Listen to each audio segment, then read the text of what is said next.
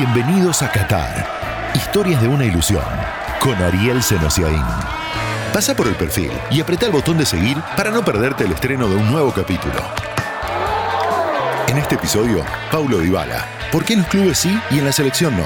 Además, la generación que sufre en Italia y Marco Senesi, el argentino que le dijo no al rival. The winner to organize the 2022 FIFA World Cup is Qatar. El Mundial de Qatar será histórico. Mientras para nosotros el Mundial se trata de historias. Como la finalísima, historias de los nuestros, de los rivales. Bienvenidos a un viaje más corto, a Wembley, que también es una ilusión. La historia de Paulo Dybala la presenta IPF, 100 años impulsando lo nuestro.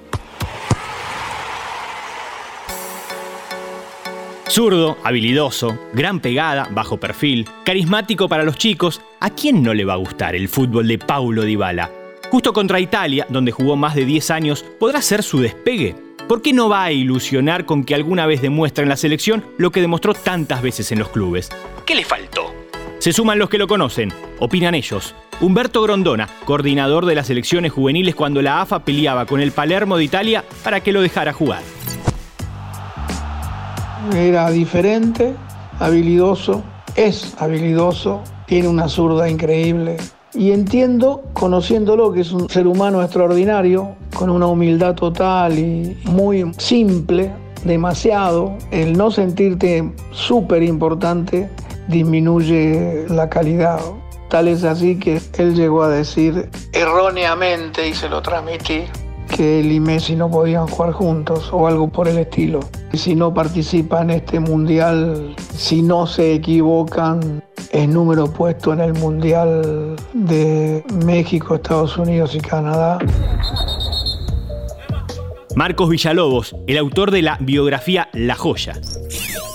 Desde que debutó a los 17 años en la primera de instituto aquel viernes por la noche en Alta Córdoba, viene rompiendo con el qué dirán. Siempre se dijo que había llegado a su techo, sin embargo, lograba dar algo más a su juego, a sus números, sin tener técnicos que lo hayan bancado, como pasó en algún momento en Juventus, logró ganarse su lugar cuando le dieron dos o tres partidos de continuidad. En la selección nunca tuvo su gran partido, es cierto, pero le faltó esa necesaria continuidad que su juego requiere.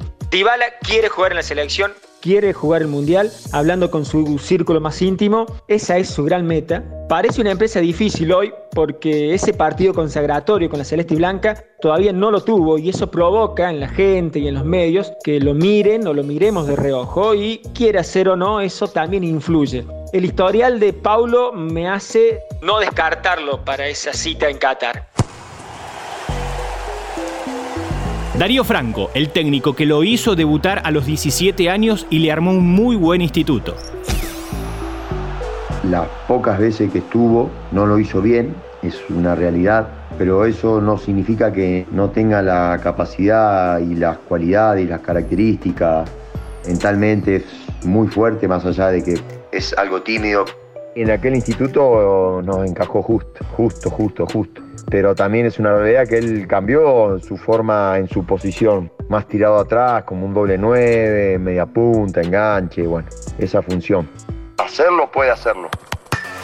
Ponerlo de 9 sería la única forma de complementarlo con Messi, vieja discusión. Claro, si alguna vez Dybala fue 9, ya no lo es.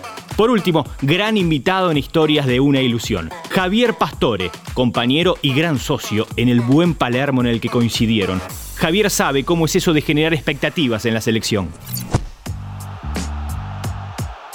Pablo ha sido y es un jugador donde en sus clubes es importante, el capitán de la Juventus. La selección siempre es algo muy distinto a los clubes, es una selección de jugadores donde por ahí no tenés el tiempo, no tenés el entrenamiento, no tenés la posibilidad de demostrar a un entrenador todo lo que le podés dar. Creo que pasa más que todo por eso, porque es un chico con un talento enorme y lo, demuestra cada fin de semana, abarca mucho el, el, apoyo y la confianza que le den los entrenadores, no solo a Pablo, creo que a cualquier otro jugador que pueda pasar por lo mismo.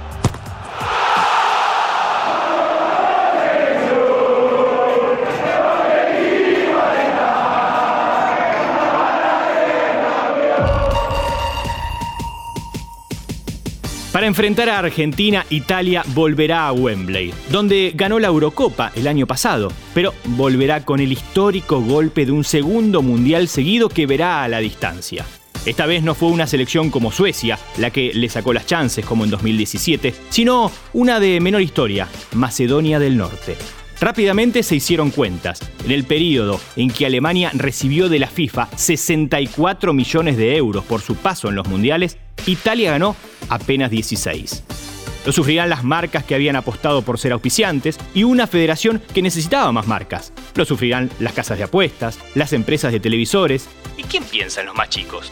¿Alguien tiene en cuenta esa generación que escucha leyendas, pero que no vio ni a un equipo italiano campeón de una Champions desde 2010? Necesitamos una voz con autoridad y desde el lugar.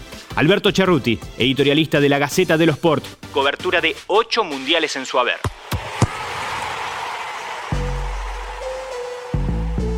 La selección italiana de fútbol no se ha clasificado por el Mundial por segunda vez seguida y esto ha sido un hecho oh, traumático para todo el país y histórico porque nunca ha pasado en la historia del fútbol un acontecimiento así.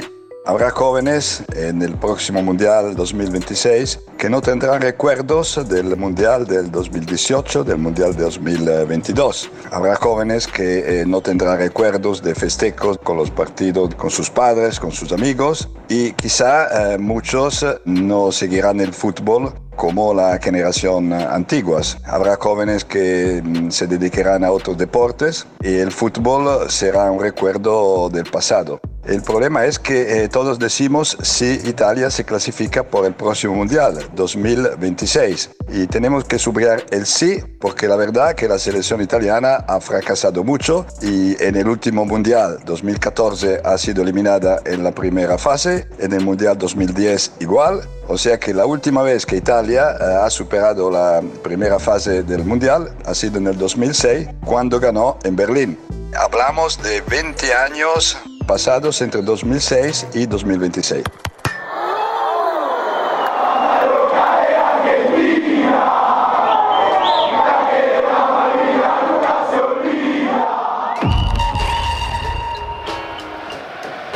Roberto Mancini, el técnico de la selección italiana, lo llamó más de una vez.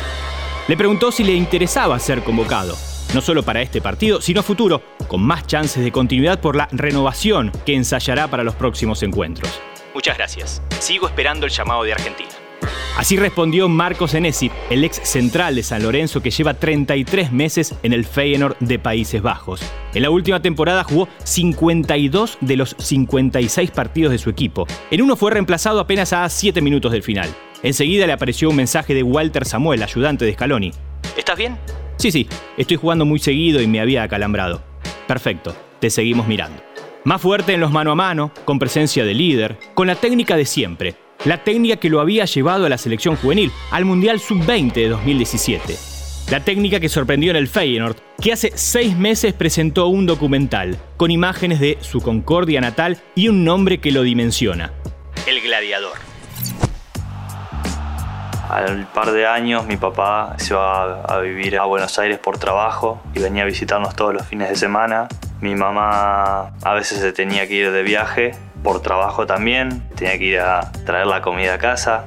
Me emociona porque quizá uno siendo chico no se da cuenta porque todos los días tiene el plato en la mesa y quizá mi vieja se tenía que ir por trabajo y nosotros nos quedamos a veces con mis abuelos o mi tía o venía una chica a cuidarnos que gracias a Dios tuvimos la posibilidad de poder hacerlo, de, ellos poder hacerlo, de tenernos cuidados. Así que nada, es algo que yo siempre se lo valoré a ellos, a ellos dos. Creo que nada, que, que fueron un montón de cosas muy lindas y que me ayudaron a crecer y a valorar un montón, un montón de cosas.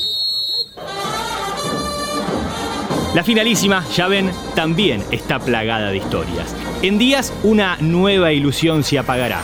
O también se hará realidad.